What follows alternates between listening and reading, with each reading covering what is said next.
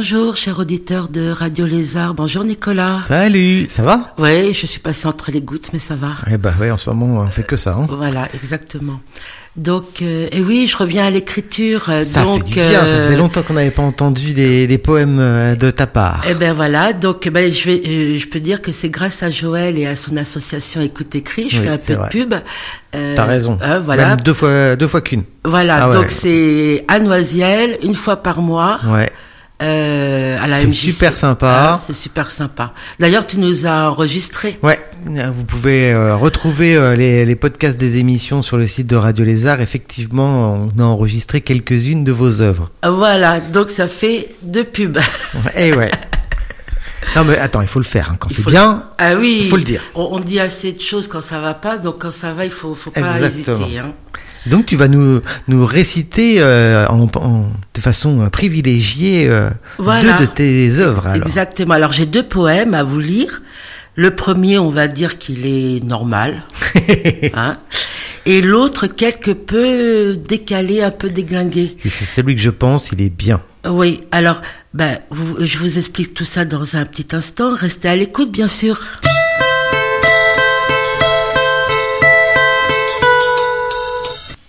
Alors, le premier poème raconte le souvenir d'un arbre.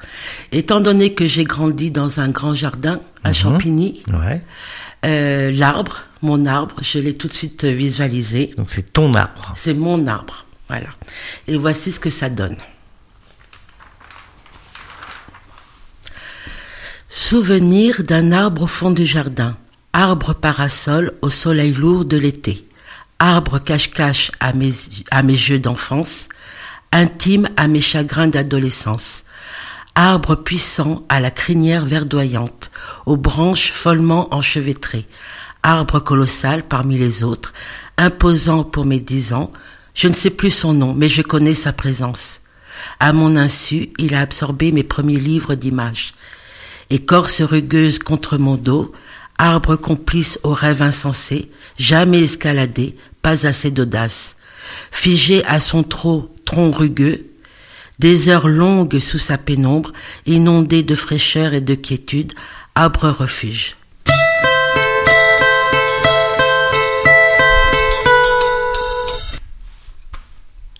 Alors, le deuxième poème, ou un petit texte, est inspiré d'une fable de La Fontaine. Alors, tu, tu sais, Nicolas, les fables qu'on devait apprendre par cœur. Ah ouais, Tu es passé par là aussi Ah bah oui. Oh, c'était pas ce qui était le plus désagréable. Je les aimais bien ces fables-là. Tu aimais bien Ouais. Bon. Euh, en tout cas, oui, c'est vrai qu'on est tous passés par, euh, par les fables de La Fontaine. Et la consigne, euh, dans l'atelier, était de choisir une fable illustrée et d'écrire ce qu'on voulait, bien sûr, autour de, de celle-ci. Ah donc d'accord, t'es tourné autour d'une Voilà, parce que j'avais une belle image d'une fable. Euh, C'était la, la cigale et la fourmi. Ouais. Tu te souviens de Mhm. celle-là? Mais, par- mais euh, malheureusement, après une nuit d'insomniaque, c'est devenu la fourmi et le cafard. oui, d'accord, je vois le genre. tu vois le Mhm. genre.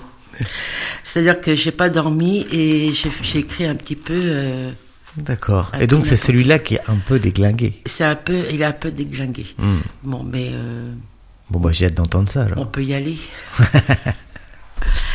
Dame fourmi et sa progéniture entrèrent juste à temps dans leur chaumière paisible, à l'abri de la tempête menaçante de ce mois de décembre, ne se doutant guère de la venue d'un pèlerin à cette heure si tardive. L'étranger, à la lueur de la pleine lune, exhibait une carapace bien singulière, ornée d'or et d'argent. Évidemment, vous imaginez bien que cet intrus n'était autre qu'un cafard, non seulement emmitouflé comme un pingouin, mais aussi rusé comme un babouin. Bon. Il s'était bien sûr empressé d'aller faire les soldes chez le seigneur Prada avant d'entamer son périple. Ses, premières paroles furent à peu près celles-ci. S'il vous plaît, cher insecte, euh, jolie princesse, pourriez-vous m'indiquer le chemin pour rejoindre l'hôtel des Matignons?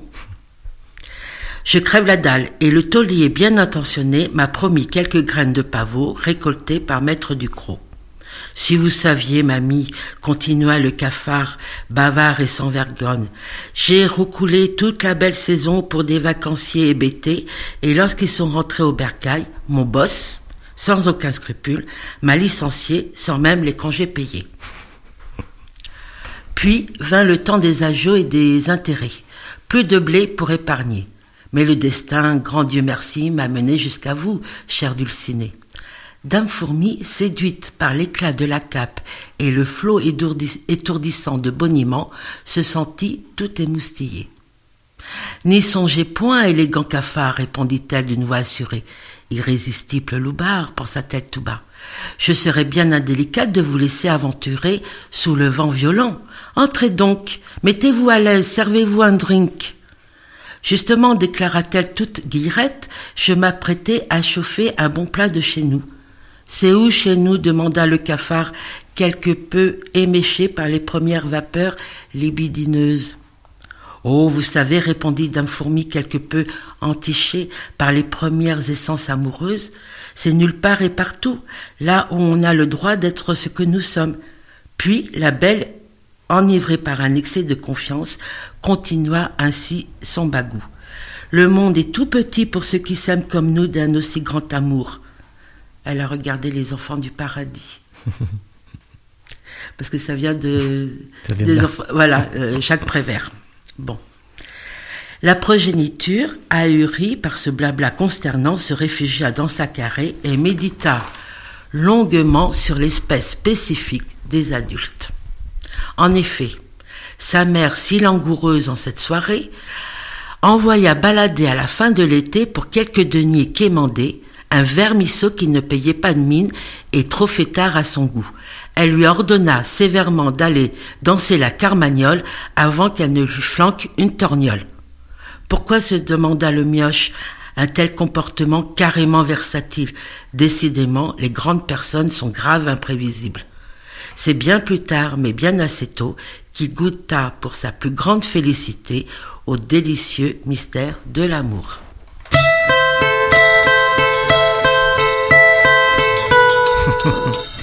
Super, j'adore. Bon, ah, j'espère bah, qu'il y en aura d'autres hein, comme ça. J'aime beaucoup, beaucoup, beaucoup. C'est vrai. Ah bon, là, je me suis un peu lâchée, mais je voudrais quand même m'excuser auprès des de Monsieur Lafontaine, bien sûr. ouais, je pense qu'il te dira rien. tu crois? Il va pas m'envoyer un texto en me disant. Et puis des puristes, hein, parce que bon, j'ai un peu écorché le. Ah, tu nous avais prévenu. Bon, en tout cas, je voulais qu'on s'amuse un petit peu. Eh ben, c'est le cas. Ah, par ces temps un peu gris, un ah peu bah, ça m'a fait sourire. voilà. Et je sens plein de messages distillés au travers de cette euh, un peu comme La Fontaine hein, d'ailleurs, hein, c'est ce qu'il bah, faisait. Hein. En fait, euh, c'est tout à fait l'esprit de La Fontaine. C'est ça, hein. remanié au goût du jour, mais en tout cas, euh, c'est exactement dans le même esprit. Quoi. Voilà, hmm. exactement. Donc, eh ben, chers auditeurs, j'espère que vous avez passé un bon moment. Euh, bah, gardons le sourire quand ah même. bah, là, tu nous l'as, tu nous l'as donné pour l'après-midi. Bon, ben, j'en suis heureuse. Et puis, je vous, je vous dis à bientôt. À bientôt. Pour une nouvelle émission. Ça marche. Bye bye.